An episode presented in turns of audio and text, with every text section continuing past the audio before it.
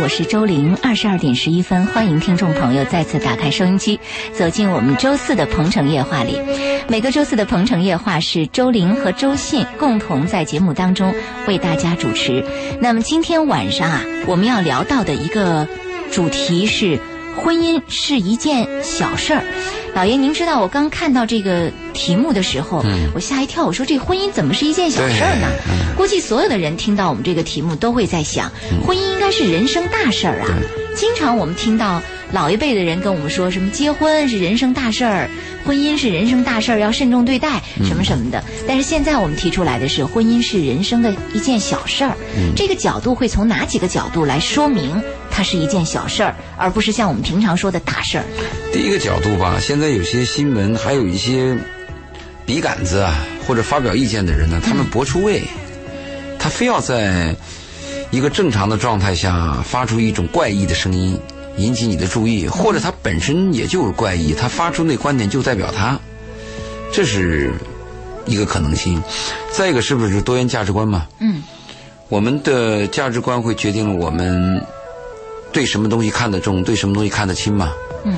那有些多元价值观现在出来了以后，东西南北中乱七八糟的，那出现这么一个人，你发出一种声音，也不是不可以。其实我倒想问这个人，如果是笔者，我倒想直接问他：假设我同意婚姻是一件小事的话，我的反问是：那么人生什么是大事？对，对呀，什么是大事？生命这么短，说老就老了，说死就死了。嗯，那什么是大事儿？你跟我谈一谈。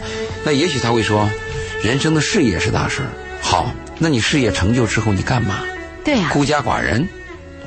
哦，那你说好，那你说，人生的孩子是大事嗯，那没有一个很好的婚姻，夫妻俩本身就不和，或者单亲家庭，这孩子会受到负面影响了。是啊，对吧？那你再讲，健康是大事儿那健康是大事你健康的目的是什么呢？好像最后都落实到家庭、落实到婚姻当中来了。就是这么俗，生活越俗，越有生活味儿，越往高走就越寒。嗯，是。所以我就想今天把这个意见给你抛出来。既然有这么一种对立面的意见，我们拿出来谈谈也不是不可以啊。嗯嗯，而且说到婚姻是一件小事儿，我们来听一听这个笔者他到底是从哪几个角度来谈到的婚姻是一件小事儿。呃，我们也从这些。意见当中逐条逐段的来进行一个分析啊，来看一看在他的意见领域当中有哪些是我们要着重来和大家聊到的问题。呃，那你看他说到了是，嗯，首先声称结婚是人生大事的长辈们看到过几个过得好这一生的，所以他认为说该呵呵的时候就尽量呵呵，和重启一样管用。结婚就是两个成年人决定在一起生活，并分享生活，别无其他。不要美化它，也不要丑化它。什么家庭是温柔的港湾，或者婚姻是爱情的坟墓之类的烂俗比喻，让它留在九十年代知音杂志上吧。这段话当中，感觉到他好像要把婚姻放的非常，就是有点举重若轻的那样的一个态度上去。那从真正的意识上来说，这样来看待婚姻的态度是对的吗？我都担心这个人没有结过婚。嗯。你比如他讲，每个人，嗯，并非每个人都适合结婚。嗯，那当然了。那我如果这样谈，我再跟你说一句话，并非每个人都适合当老板。嗯，并非每个人都适合当科学家，并非每个人都适合做工人。你说这种话属于无聊的话嘛？就是我们讲了一个，任何话都给你诡辩的话嘛。嗯，但是我同意啊。并非每个人都适合结婚，它的原因在哪里呢？是因为我们婚前没有受过培训和教育，我们错把婚姻的，呃，这个事情看得简单了。嗯，其实每个人都应该结一次婚，都应该严肃对待婚姻，而且还要有勇气战胜婚姻当中各种各样的困难，还要坚定不移地把这婚姻走下去。我们说的并非每个人都适合结婚，确实有些人呢从小就读惯了。嗯。那现在我们的独生子女九零后小皇帝嘛，动不动就放弃了。还有呢，现在受的这种教育就是，过不好就离嘛。嗯，一个人有什么不可以？所以这些教育下呢，确实导致了他们一个结果，并非每个人都适合结婚。其实真正要一个能结婚的人啊，就跟我们讲一个人一样，能当丈夫的人啊，是要有担当，是要有能力的，不是简简单的一个丈夫的一一个文字口号。做丈夫能担当家、能结婚的人是要有能力的。没错，我说的能力不仅仅是赚钱呀，他要懂得与妻子相处，要懂得平衡家里的矛盾，要懂得妥协，要懂得孩子的重要性，与妻子的合作，要懂得跟这些老人、跟自己不喜欢的人和事儿打交道。哇，结婚能结下来，那对人是个很大的锻炼呀。没错，我们今天晚上说到的婚姻是一件小事儿，实际上是针对“婚姻是一件小事儿”这样的一篇文章来和大家来探讨，到底在今天人们对待婚姻的态度分为哪几类，而这样的一个对婚姻认为是一件小事儿的态度，他又从哪些观点在阐述它？我们要从哪些观点去看待它？他还说了一段，他说：“那些声称结婚是人生大事的长辈们，你们看看，有几个过得好的？”嗯，那我就要反问他：难道因为婚姻本身存在问题，就要把婚姻勘测掉吗？是啊，那如果我再给你较个真儿，那你我就想，人生有哪几个过得好？这么说都得宰了去吗？都不活了吗？要活了。哎，他这个很极端，我就担心这个人啊，就是一个笔者，他就是一个很年轻的笔者。另外，他说，他说结婚不要想的太怎么样，太怎么样，也不要丑化，也不要这个，他也不是什么家庭的港湾，他就是一个两个人在一起，成年人在一起分享分享生活。嗯，其实我倒觉得不是分享生活，倒是分担生活。因为婚姻有有相当一部分的程度啊，它不是分享，也不是享受，它的确是为一种生存的煎熬和彼此为了一一生存的共同的努力和协作。嗯，我对婚姻的认识是这样，在这个协作和煎熬当中，我们发现人生有那么一种美，就是心灵之美，或者你被感动的某一刻。是。啊，不论他是需要你还是爱你，反正在某一刻的时候啊，对你就有感动。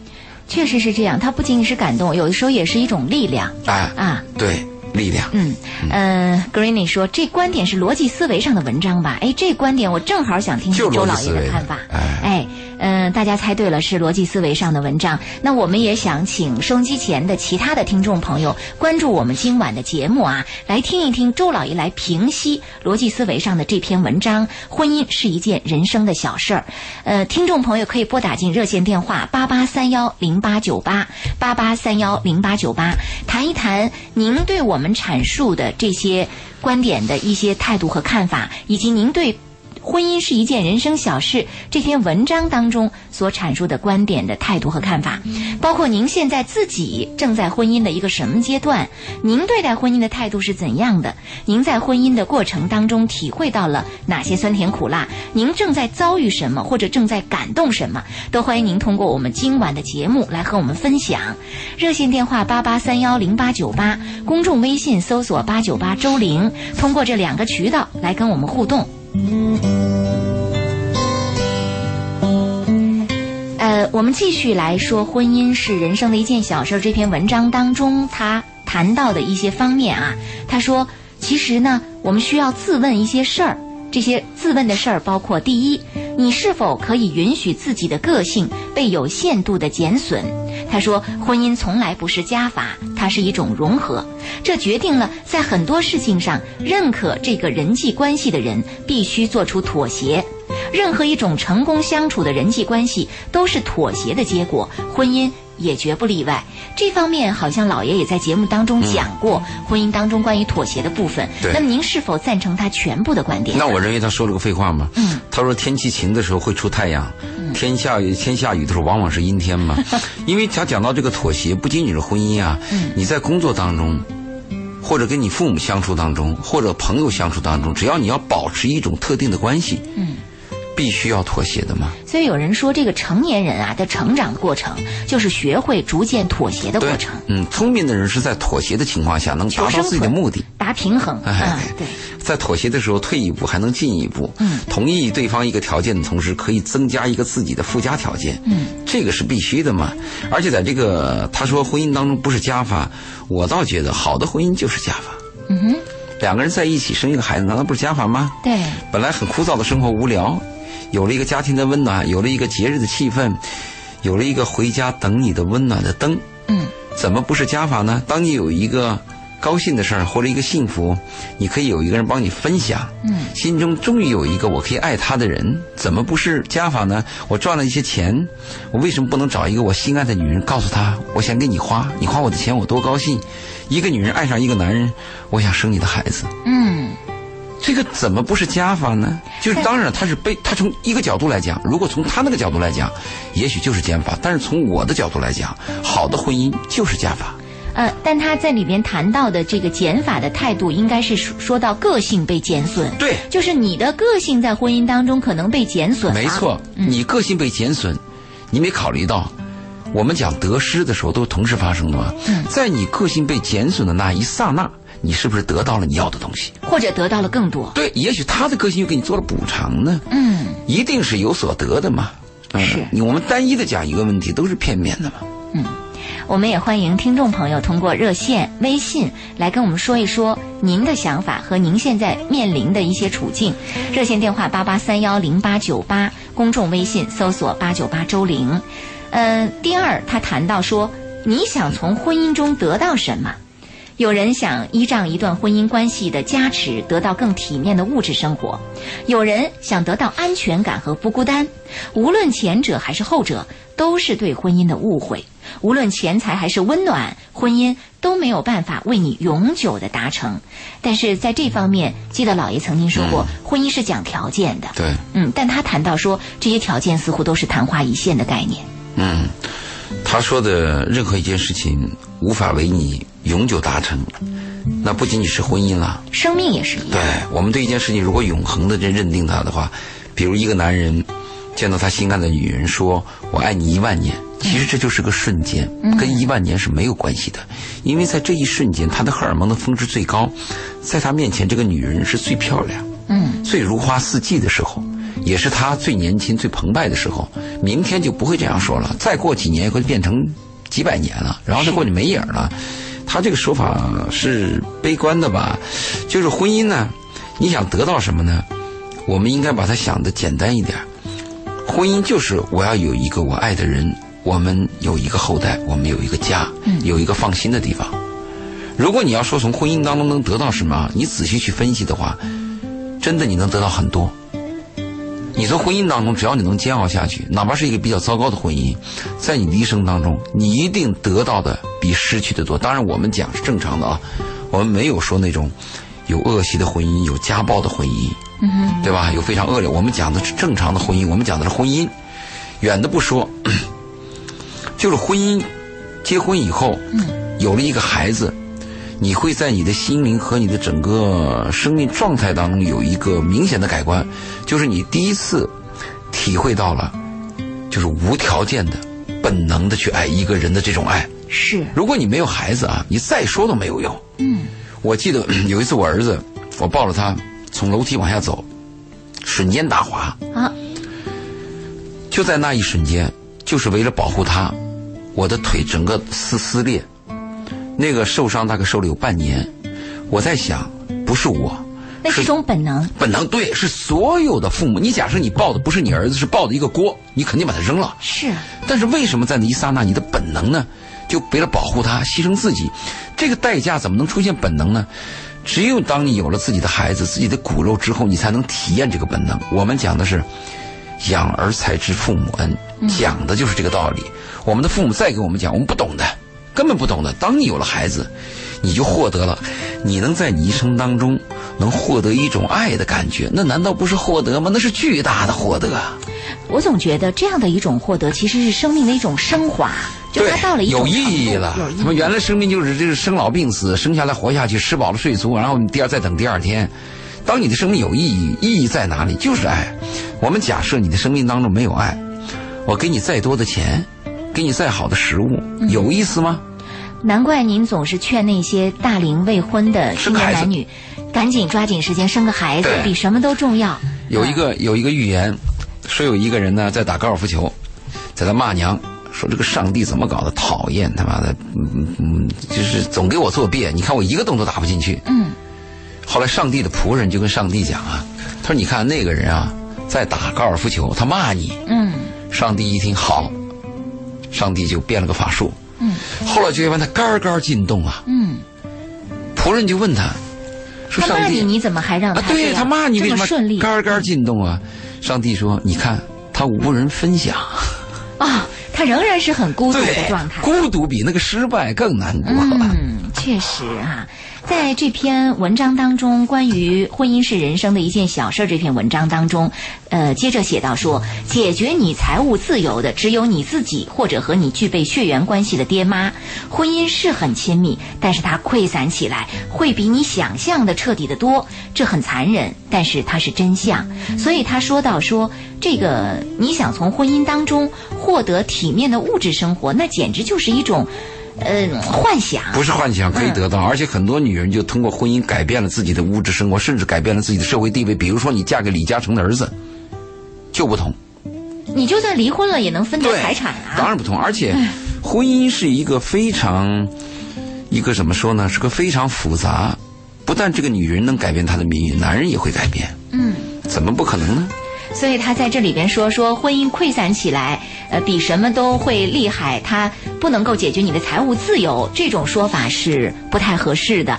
呃，时间关系啊，呃，线上有一位听众朋友的热线就只能等到下一时段回来，我们再来接听您的电话了。那么稍后的时间里，欢迎听众朋友继续关注周四的《鹏城夜话》，我们等会儿接着再见。鹏城夜话继续直播，欢迎听众朋友的继续收听。二十二点三十三分，呃，在线上我们看到曹先生的电话一直在等待啊，在上一时段即将结束的时候，曹先生的电话就打进来了。呃，我们请进曹先生的电话。今晚是嘉宾周信周老爷和我一起在聊关于逻辑思维上的一篇文章，婚姻是人生的一件小事儿。那么，听听曹先生针对婚姻家庭有什么样的问题要询问，或者他有什么样的观点？曹先生您好。哎，你好，主持人好，哎，嘉宾周老爷好。你好，嗯，请哎讲。哎，我叫我是一个问题，就是因为过年的时候，我我我爸妈接过来了，接到深圳来过年，然后我们在深圳定居了嘛，然后我跟我爱人结婚了大概有快五年了，嗯然后呢，就是说我爱人的，然后主要是我们现在有一个小孩，想快要上幼儿园了，要想叫我爸妈来过来带一下，顺便呢兼顾一下等于养老的这种概念。然后呢，生活了大概还不到一个月时间，我爱人就跟我妈呢就把这个矛盾就闹起来了。现在呢，我我爸妈是我把他送回去了。嗯而且但是这个送回去不是个事情，但是始终这个干干养这个老人这个事情呢，还是一定要做的。在家里，第一个他们也挣不了钱，然后呢，可能生活上有些不便。我在想，我这个问题怎么处理？想问一下朱老爷，也不可能一起在他家里。然后我老婆那天说了一句让我很生气的话呢，就是说以后把他送到敬老院去，在我农村呐，然后在我们那个地方的一个 一个那个还不太可，还还不太好。我个人认为是不太好。不太能接受哎就是这个说，嗯哎，不对，他他也他也不愿意去，嗯然后村子里面也有送过去的，然后最后搞得就是说，这个下场啊，就看也看到过了，就很凄惨的，有的死了死死，就是说，不知道怎么回事，就 有有的还有祭残了的都有，是这样的。哎，然后呢，我我我这个呢，我还两兄弟，还不太有了，他又不是孤寡老人什么的，也都都不太可能去送过去的。嗯，理解啊。这样，我们来听一听老爷针对您这个事情怎么看法。呃，其实哎我曹先生提到的问题都是这个传统家庭当中的婆媳关系问题啊，嗯一直是我们是一直就就觉得很很难解决的这个问题。嗯哎，对对，首先我们感谢曹先生的信任嘛，因为我们中间广告那么长，他一直在守候啊。嗯，是我谈的几个概念吧。第一个概念呢，你爱你的父母，但是你不能逼你的老婆爱你的父母，这个概念一定要清楚。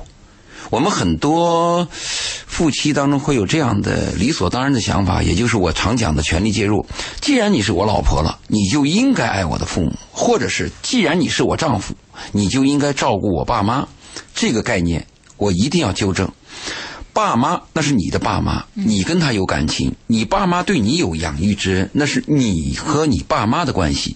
你老婆爱的是你，虽然说迫不得已的嫁鸡随鸡、嫁狗随狗，或者是爱屋及乌，但是你要明白，人性他不可能爱你妈，他跟你爸你妈没有关系，这个你一定要清楚哦，啊，这是概念你一定要清楚。第二个概念呢，就是你们家的事儿，你老婆有决定权。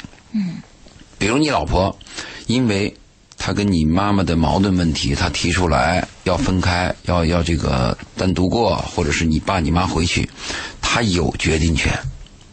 但是你妈在她的当地，你父母在她老家，你父母要干什么事儿，那是你父母的决定权，互相彼此没有不可能干预对方。你比如说我，你的父母说我们在老家，我们想在家里老家盖个别墅，啊，那是你父母的事儿。但你老婆的意思说，我们不能跟父母住在一起，那是你老婆的问题，这个你一定要分开。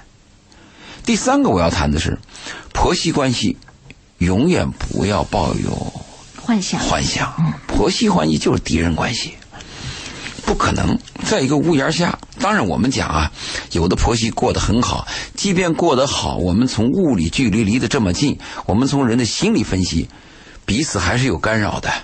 每个人呢，都希望有非常自由的领地，这是所有动物的属性。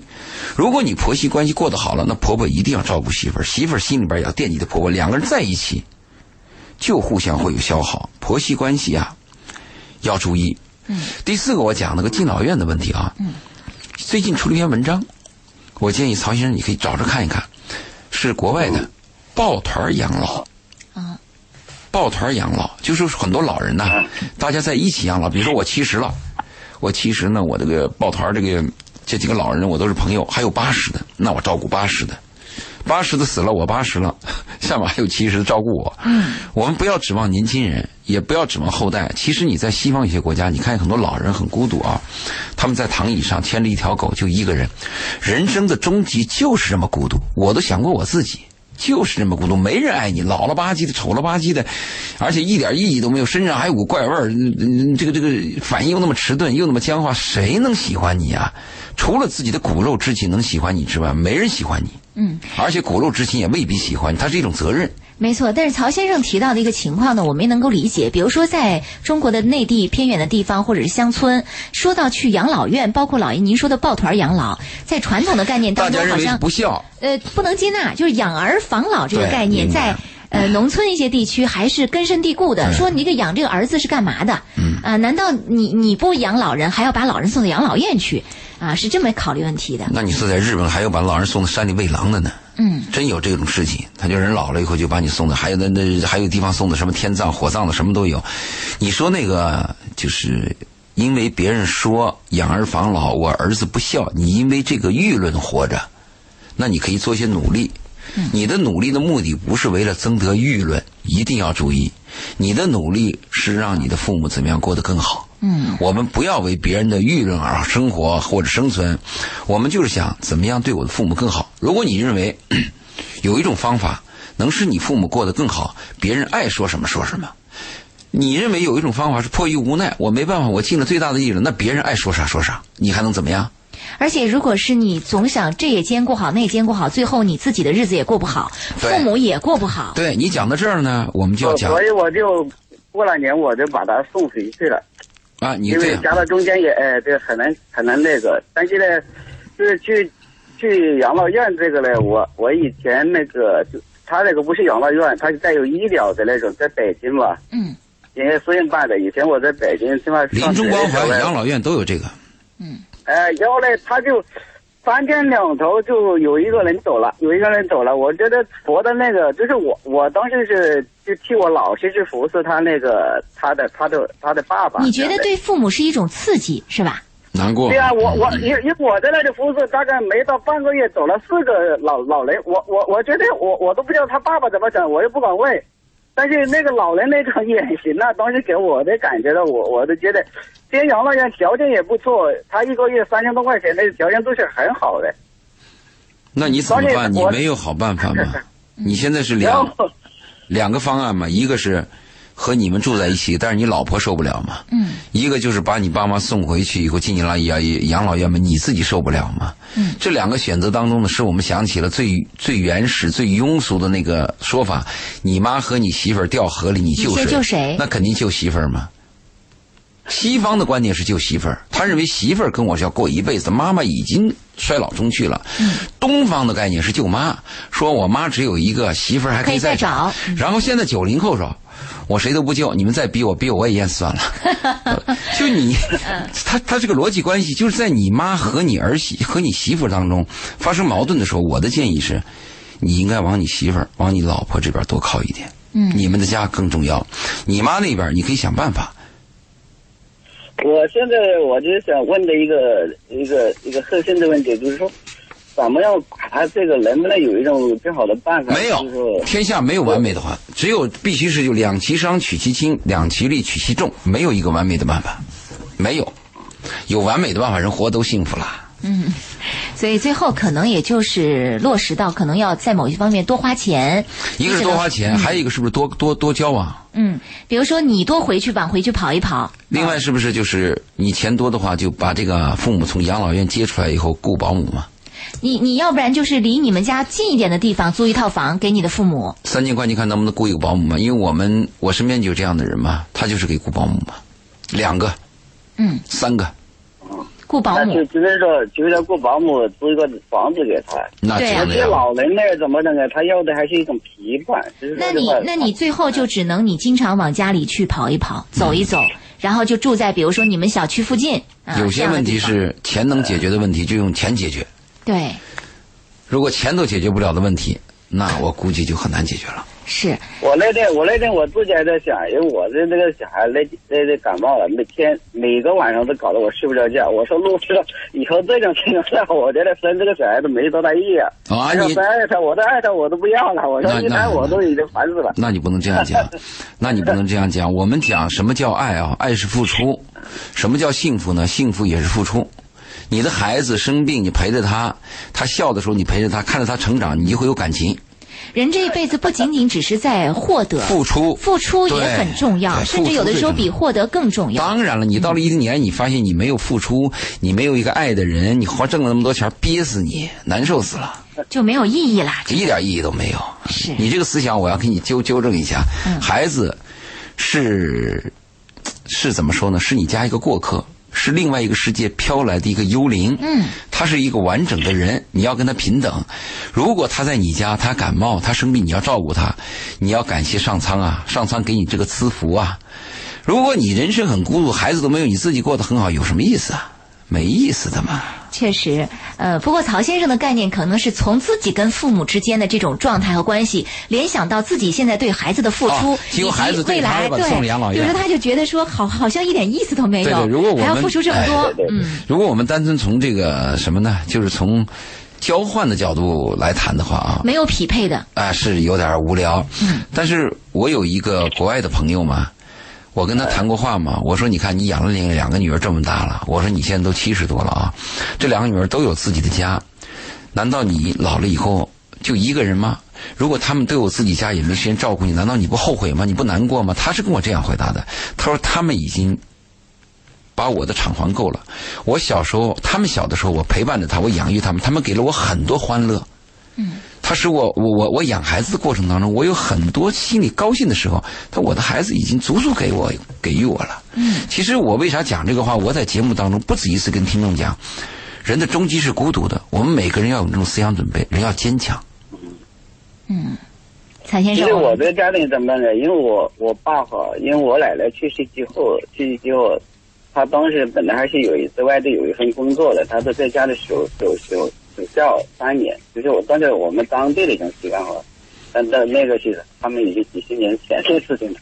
嗯，老婆问题，老婆问题跟你谈了，你妈情况跟你谈了，你对你儿子的态度问题我也跟你谈了。对其他的家常，我们回头有空再唠，好不好？可以可以可以。嗯，好，曹先生那您看自己来做一个选择和抉择，好吧？嗯行行，好谢谢您的电话。好，先到这儿。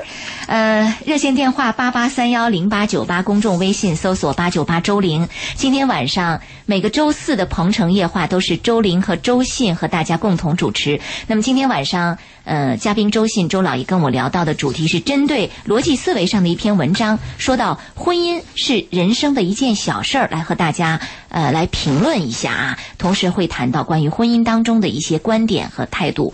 那么听众朋友有什么样的问题，或者您对于婚姻的态度，以及您目前处在婚姻的哪一个阶段有什么困惑，都可以通过热线电话八八三幺零八九八，公众微信搜索八九八周玲来和我们一起探讨。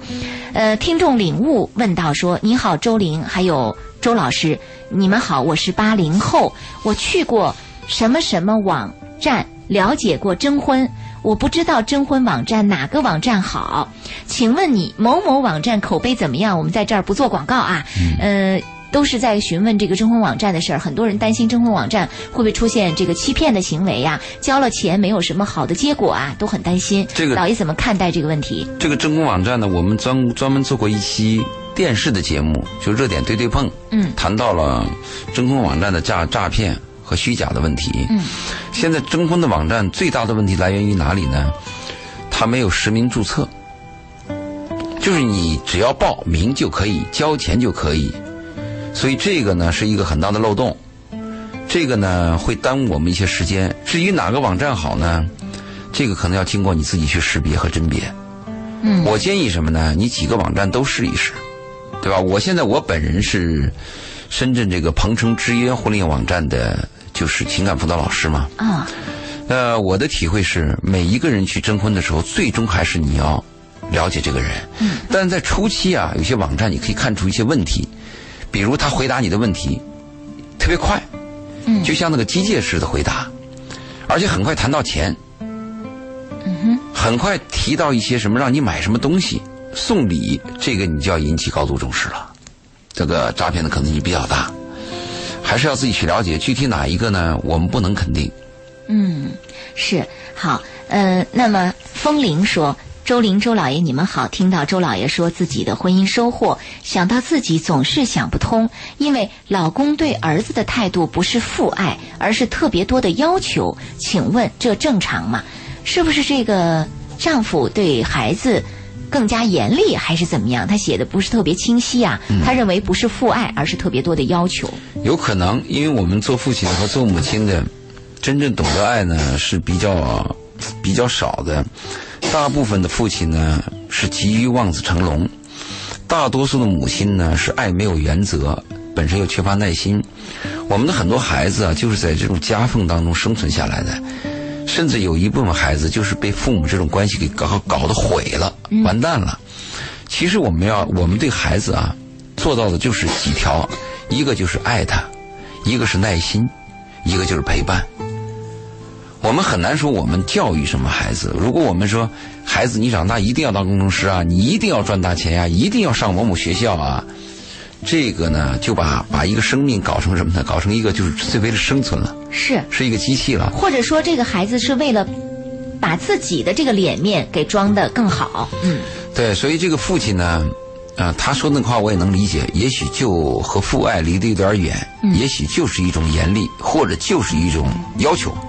就是希望孩子考多少分给自己争什么气，或者今后啊，有有些父亲都这样讲，我这辈子就过去了嘛，就完蛋了嘛，全部的希望都寄托在你的身上了嘛。是。我们不要把希望寄托在孩子身上，我们就希望孩子过得快乐、幸福、健康，而且我们希望孩子是一个品德端正、一个诚实的人啊，这个可能最重要。没错，呃，王淑贤说：“周老爷好，周玲好，节目内容真好，听到周玲亲切的话语声真好，听到周老爷充满哲理的分析真好，感谢感谢感谢三个感谢。啊！好，这么好的节目，这么好的主持人，一周就一次，真不解渴，真不过瘾，嗯。”那个不解渴不过瘾，目前也是这么一种情况哈，也是每个周四一期节目。那我们也尽量在周四的节目当中奉献给大家的内容，都是对听众朋友的两性关系、情感、婚姻、家庭或者是职场有帮助的。希望能通过这样的节目帮助到大家。另外，大家如果私下里有什么样的问题，也可以关注周老爷的新浪微博“周老爷二零幺幺”，可以写私信给老爷。好，我们继续回到我们所关注的逻辑思维的这篇文章当中，说到婚姻是人生的一件小事儿。那么说到婚姻是人生的一件小事儿，他谈到说，你想从婚姻中得到什么？首先说到得物质是昙花一现的啊，是不可能这个能够获得到的。怎么可以？离婚的时候还有财产分配呢？对，有财产分配。另外，他说到说，你想要得到不孤单，连你的爹妈都给不了你，你只能依靠你自己。那是一种心理调试的有效机制，需要学习面对和接纳现实。既然如此，婚姻怎么可能给你这套内在的系统呢？他认为孤单是婚姻解决不了的。这个我恰恰反对。嗯，他还说到一个要解决自己的孤独问题，要靠自己的心理啊，或者自己某种修炼啊。我我也去过几个就是女性的沙龙，嗯，这些女性呢是离异的比较多，我跟她们谈过话，我在这个市场当中，我发现我是少数，甚至是被批判的。嗯，他们喜欢听什么样的人讲课呢？你比如说，我给他们讲如何相处，如何和男人谦让，如何呃依赖一个男人，或者搞定一个男人，或者男人重要性。他们认为你太传统了，或者说把女人的位置好像表现的太弱，太依附男人了。他们喜欢听什么话呢？就是一个女人要自强，嗯，女人可以不依靠男人，女人完全自己可以怎么怎么样。他们喜欢听这种谈话，嗯，很可笑。其实我们生活啊，你你会发现，他讲那个父母解决不了你的孤独，我认为是解决不了孤独，但是。他说那个孤独，跟可能跟我说的孤独还是有区别的。他说的孤独可能是普通人的孤独，普通人孤独就是我身边有个人，我有个家，有个孩子，我要有事儿做。那讲普通人的孤独的话，婚姻是能解决你这个孤独的，起码婚姻过程当中那些吵吵闹闹会占据你大部分的精力，没错。叫你很头疼吧？嗯，其实我说的孤独是什么一种孤独呢？孤独和寂寞是有区别的。比如说，我是一个男人，我很成功，我也很有钱，啊，我身边有很多朋友，也有很多美女，但是无人能懂。对，这个是一种孤独，这个孤独叫你很难受，就别人看着你挺好的呀，嗯这是一种孤独吧？那第二种孤独什么呢？就是你爱的那个人，嗯你很你很难爱一个人嘛，嗯，但是恰恰就你爱的那个人，他不懂你。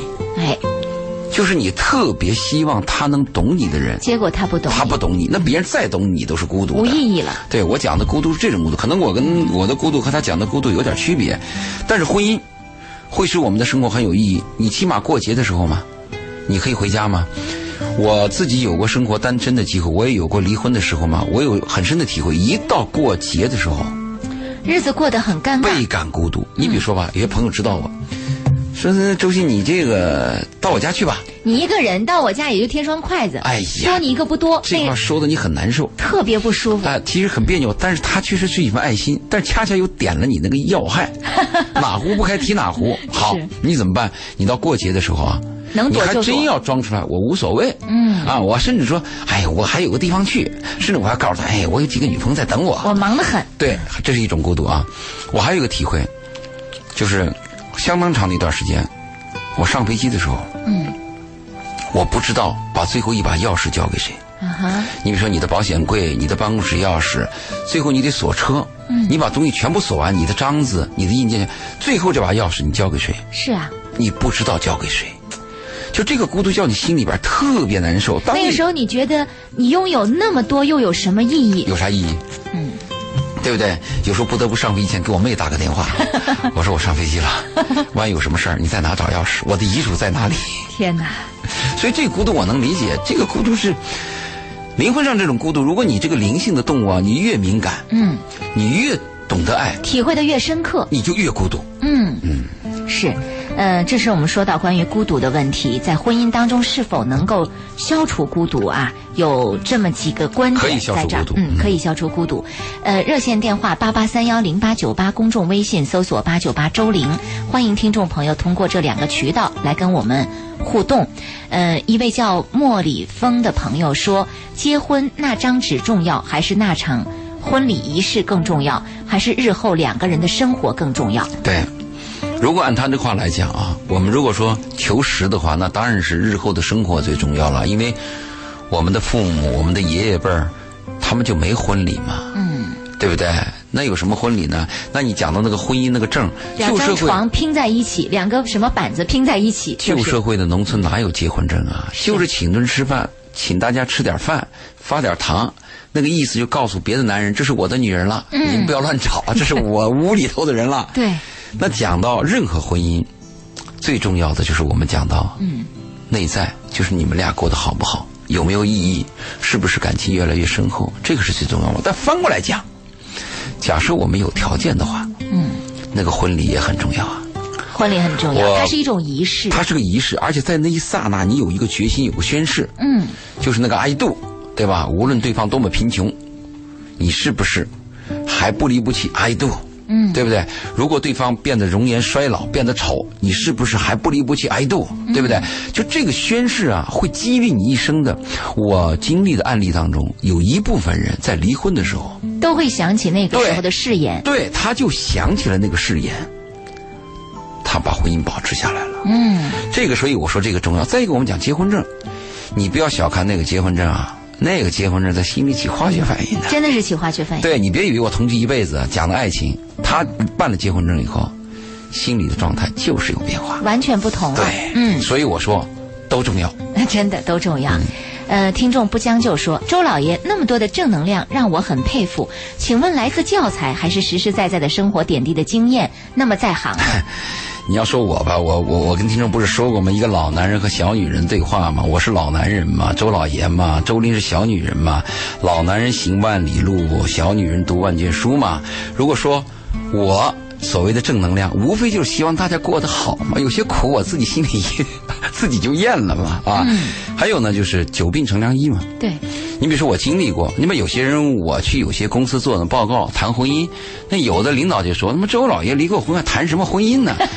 我就告诉他，只有离了婚的人，他才懂得珍惜婚姻。才有资格谈婚姻对。，没有离过婚的人，没有离过 n 次婚的男人，有什么资格谈男女关系呢？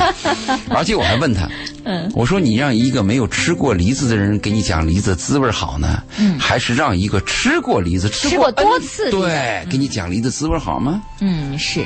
他还说到，他说：“我能当您的接班人吗？别笑话我呀，我也真的很想做情感生活的智者。千万别您当周老的接班人就得离多次婚。千万别，因为你过得苦，心中有一份爱，嗯，而这份爱呢，在终身当中都很难能能够得到，也没人理解。你真是慢慢想的多了。就我们讲嘛，如果一个男人找到一个好老婆，他身体就会发胖；嗯，如果一个男人找到一个差的老婆，他就会变成哲学家。我就是第二种了，哲学家，所以您千万别步他后尘哈不要别，。千万别。您如果真想成为这个情感生活的智者，您就尝试着跟您生活周围的人有什么问题，您也帮帮忙，把周老爷的话转述转述啊把我的。意思，对，把周老爷的意思转述一下就可以了。呃，我们的热线电话八八三幺零八九八，公众微信搜索八九八周玲。呃，在下一时段回来，我们将继续来分析逻辑思维上的这篇文章。婚姻是人生的一件小事，继续来从几个观点来阐述啊。在稍后的时间里呢，大家也继续可以通过热线、微信来跟我们互动，说一说您的观点、想法以及您面临的困惑和难题。稍后接着再见。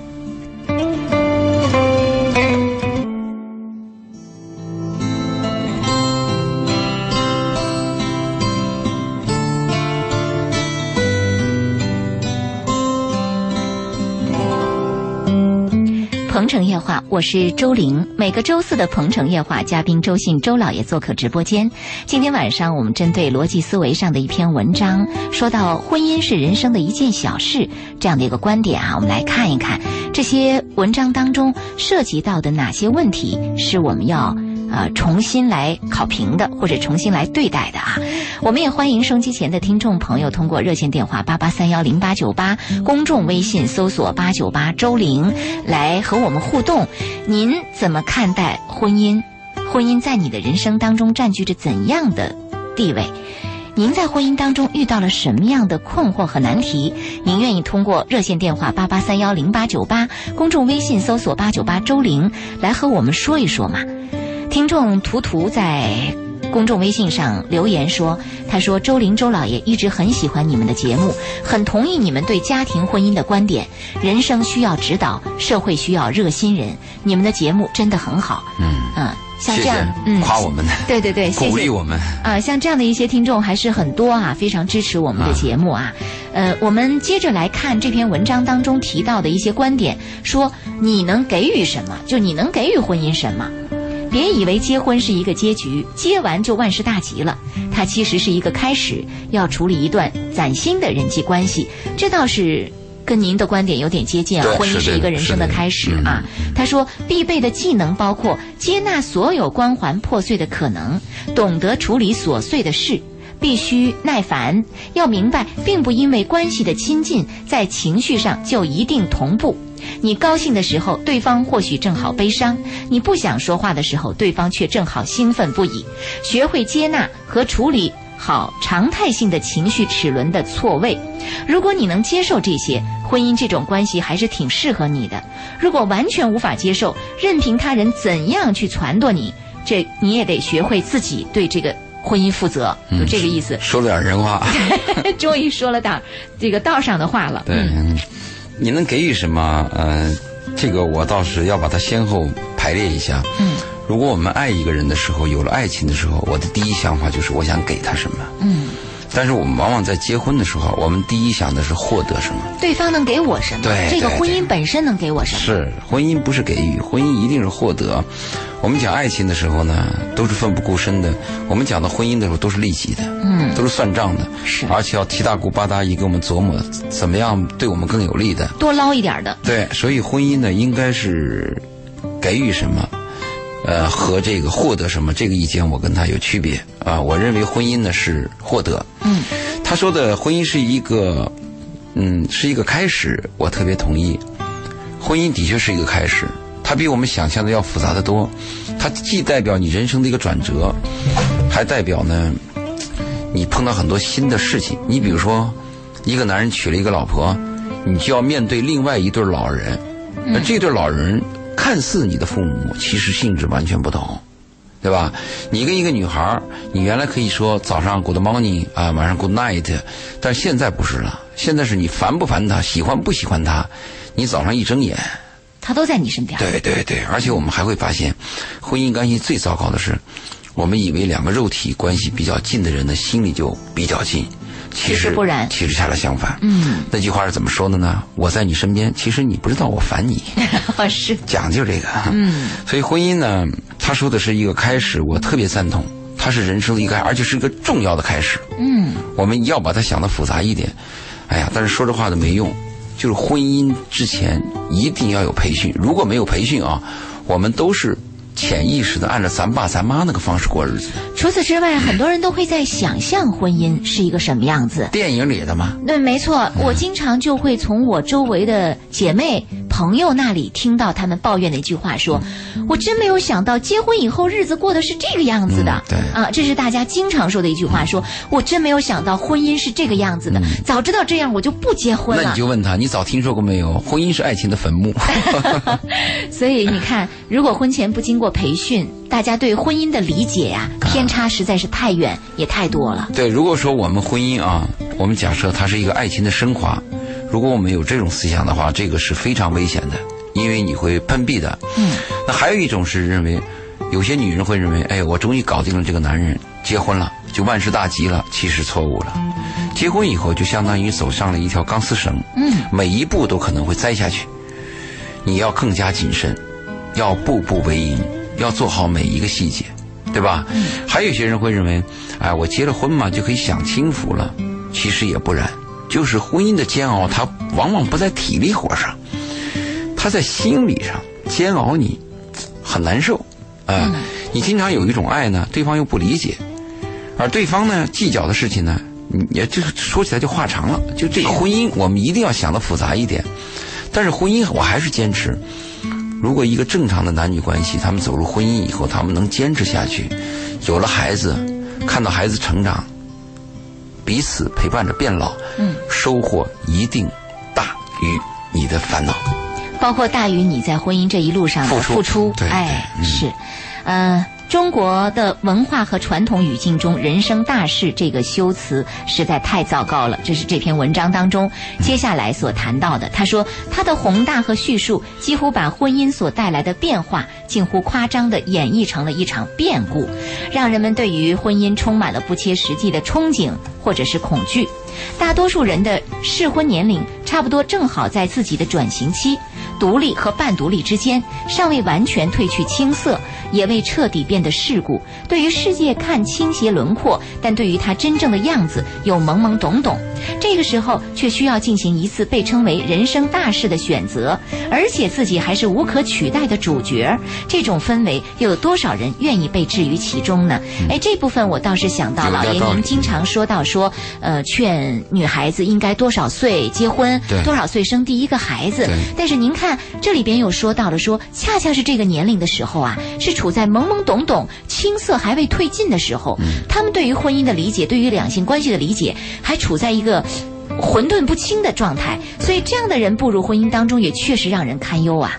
他说的这个懵懵懂懂这个年龄啊，那如果我们要分析的话，因为婚姻越来越复杂，社会越来越进步，那现在这个懵懵懂懂年龄到底是什么年龄？是二十五还是二十七还是二十八还是三十？我觉得现在人怎么都晚熟一些呢？对你。你会发现很多剩男剩女到了三十五还在那懵懵懂懂，是完全有可能过过去呢，童养媳十五六岁就已经生当妈了。或者过去二十岁就已经挑起全家的重担了。是啊，所以你这个懵懵懂懂是个相对的概念嘛。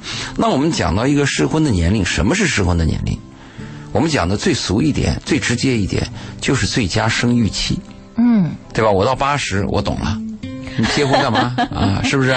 没有意义这。没有意义嘛。而且嗯女人，我说过嘛，女人最好的是在二十五岁以前有第一个孩子，嗯，三十岁以前有第二个孩子，三十岁以后女人的第二春，嗯老娘站起来了，谁都不怕了。可以自由的享受生活了。而且有后盾了，没错，我有俩孩子了，俩孩子，嗯，对，这个是生育期，因为你要是过了三十岁以后啊，就算是高龄产妇，而且呢，三十五岁以后，女人的子宫会出分泌出一种东西，它会增加孩子那个唐氏综合症的发病率。嗯，所以我们要注意，而且还有一些女人到了以后呢，她是怀孕了，但她挂不住是，啊，就那个地土壤不行了。嗯，所以我们讲的适婚的年龄啊，是最佳生育期。另外，我还有个观点，就人生啊，如果要把什么事都准备好了，我再去做一件事儿的话，基本上这个事儿是不可能了。嗯，我们回忆我们自己，我们很多事儿都是连滚带爬的做过来的，还没准备好，没错，做了。特别是结婚，有时候一咬牙一跺脚就干了。你把那个真的把婚姻想得太清楚的话，结果就是生男生女嗯。啊，是不是？真是这样啊！所以这个就像老爷说的，这个适婚年龄到底是什么样的一个年龄？就生育年龄。啊，就是一个生育年龄。对所以我们是不是就像老爷您说的，真的是应该说从娃娃抓起？当然了如果真的是恋爱婚姻，我们从娃娃抓起的话，那到了适婚年龄，到了生育年龄就应该成家了。那你看就不会涉及到什么懵懵懂懂的问题了。是啊，你看我去那个阿姆斯特丹，呃，我我们那个导游他的女儿是十四岁嘛，他就跟我讲，她这个周末啊，她的男朋友来我们家。哎，十四岁的女儿，对，我说她男朋友多大？她说她男朋友也就十五岁。嗯她说我们的女儿上个礼拜是在他们男朋友家度过的，啊，所以我们要去跟男朋友的父母打个招呼。哎，那这个礼拜呢是我女儿的男朋友要在我们家度过，所以她的父母来给我们做个交代。从小就告诉孩子怎么样相处，嗯，怎么样处理问题，啊，包包括怎么样避孕，这都是很早去讲的。越早越好，我还是那个观点，人生要早，哪怕早犯错误、早结婚、早离婚，都比晚好啊。嗯，真的是这样哈。我们继续来看这篇文章哈，他说到说，婚姻只是一种生活状态的调整，而不是与过去彻底断了联系，又重新植入了崭新的系统。它没有这种颠覆性的东西。你会发现，结婚之后，自己的想法不会产生任何质变，也更不会多长出一个脑袋。所以，你得在长大的过程中，逐渐让自己明白，婚姻真的是一件人生小事。当你不再以一种走向神圣、庄严和自我悲壮化的心态去面对它的时候，才是真正适合走入它的时刻。嗯，看来他把婚姻当做人生的一件小事，是从这个角度来理解和看待的。他多少有点病。如果我们都按他这个思想去宣传和辅导的话，会出现很多嗯单身，嗯，会出现很多那种游离子啊，就是很自以为是，很自以为是。其实根本就没有明白人生真正存在的价值与意义。对，其实婚姻呢，我们讲啊，它是一个非常复杂又非常世俗的东西。嗯，我们从小就要讲清楚，我们要结婚，我们要找一个老婆，我们要成家，我们要生个孩子，我们要过日子。我跟我儿子很小都说过嘛，我说你长大要当爸爸的呀。而且我很小就跟我的女儿谈，我说你长大要生两三个的呀，你要学习啊。你从小跟他讲，你别以为孩子不懂。如果我们讲这些大道理啊，讲这些人生哲学的话，可能会把一个就是一个动物的自然的一个属性啊，变得不伦不类。嗯，我反对这样的教育。我是认为把一些复杂的问题尽可能简单化去处理，而不要把一个正常的简单的问题搞得复杂化。嗯是，嗯，我们看到顾顾说节目太棒了啊，很喜欢。低调做人说，呃，周老爷、周玲，你们好，非常喜欢你们主持的节目，也同意你们的观点。雪儿说，希望能得到我读到我的留言，看到你的留言了，但没有其他的一些内容，不知道你还有什么要跟我们分享的？欢迎通过热线电话八八三幺零八九八，公众微信搜索八九八周玲，继续在这两个渠道上来跟我们来互动哈。呃，对于婚姻您的观点和态度，以及您在婚姻情感问题上遇到哪些困惑呃和问题，也可以通过热线和微信来咨询。嗯、这个文章当中说到婚姻是人生的一件小事，这篇文章里继续讲到，他说，而有一点很有意思，当你真的觉得那是一件人生小事的时候，才从某种程度上意味着你变成了一个成年人，这有点儿这个矛盾哈，有点堂吉诃德，就是说嗯，有点这样看人家看。这个很奇怪，这个话，这个来来说的这个意思。他说，结婚一定是两个成年人的事儿，不是法律意义上的年龄的成年，而是心理层面的成年。和法律规定不同，心理成熟每个人因人而异。有人三十岁仍然是个孩子，这一点都不夸张。他说这个问题啊，我我我是这样看的啊。如果我们两个人都很单纯，我们就像一个单纯而且心地善良的孩子一样，我爱着你，你爱着我，嗯，跟心理成熟有什么关系呢？我们说的心理成熟，往往是在一个恶劣的环境当中，就到处四面楚歌，嗯，埋藏着陷阱，嗯而且有男女之间那种角斗和搏杀，嗯，那我需要成熟。如果我在一个单纯美好的环境当中，我不需要成熟？我成熟它干嘛呢嘛？我就快乐单纯的享受生活对，活我就爱着一个女人，一个女人爱着我，就是我谈到一个猪爱着另外一个猪一样嘛，就是过日子嘛，是对不对？我要防着，我要学会法律，我还要应付这个各种这个男女关系的复杂和变迁，我还要对待各种财产，我还要这个婚前公证，那我是很成熟了，有意思吗？那环境恶劣了，逼使我们成熟其。实如果是能够单纯的话，谁不愿意单纯？，你看啊，我去过有些国家，它有点像少数民族那种国家啊，嗯他们很早十七八就结婚了，那成熟吗？过一辈子呀，不离不弃的，而且他的信念就是，这是我老婆，我要护着她，嗯，这是我男人，我要爱她，就那么简单，有什么道理？你给他讲什么成熟？不要说大本，小学都没读，就是一种爱的信念。就简单。有个好的环境啊，人不需要成熟。我的体会是，环境糟糕才需要成熟。真的是。你比如说，我们有一天我们全世界和平了，你需要的什么什么地对空，什么空对地的，什么什么导弹，什么没有了嘛？要那么复杂干嘛？没错，啊，我们继续来看这篇文章。他说，成年人的意涵包括经济独立、对精神复杂了嘛自立嗯知道为人处事的平和，也懂得维护内心的个性，精神内里的边界稳固，有稳定的价值观，懂得享受自由，同时明白自律，知道对他人的宽容，对于自己厌恶的人和事，会用合适和体面的方式拒绝。听起来其实非常有道理啊。这一段他的这些话会让人。呃，沉浸其中，觉得哎呀，这简直就是真理。这段话我倒有点赞成，就是我们因为现代人的生活水平和精神世界，还有你的学历见识，好像都比过去高了很多。嗯，好像每个人都是导师。是，啊，每个人都是啊，这个有各自独立的东西。在这种情况下呢，夫妻相处，丈夫和孩子相处，妈妈和儿子相处啊，确实需要一些这个精神上的自立，要知道为人处事的平和，也要懂得维护他人，要在这个深精神世界里边要有一个边界的稳固。嗯，其实我特别要提到的是，夫妻之间要有边界和分寸。我们不要以为我和你是夫妻了，我们都住在一起，滚在一张床上，你是我的，我是你的，我们就没有边界。其实，再亲密的男女，再亲密的男女关系，都应该有边界和分寸，嗯，对不对？你不要以为你摸一个女人的腰就可以摸这个女人屁股，也许昨天可以，今天就未必。是，我们这个边界和分寸始终要保留啊。昨天你跟你的妻子关系可能很好，那句话可以说，今天也许他的情绪有点糟，这话就不能说。这话就不能说啊。所以边界和分寸是我们再亲密的男女关系都要注意的，这是一个成熟的标志。嗯好，嗯、这里还要说到，他说，呃，中国的文化和教育系统形成了一个灾难性的后果，就是从少年到青春期，从父母、学校到社会，都拼命压抑一个人成为成年人的一切征兆。无论精神上的规训，还是身体层面的境遇，都是如此。他从这个角度说到，到了这个适婚年龄的阶段的时候，就使得这些本来应该走入婚姻情感当中的男女，缺乏了一定的，就是这段倒是。让人能够理解的，就是有道理的，就是缺乏了那种能力。实际上就是我们说到的关于教育的问题。嗯，就是自我在在亚洲这个比较明显，在东方比较明显，就是爸爸说你必须怎么样，嗯，你应该怎么样，或者是我娶个老婆还要征求父母的意见。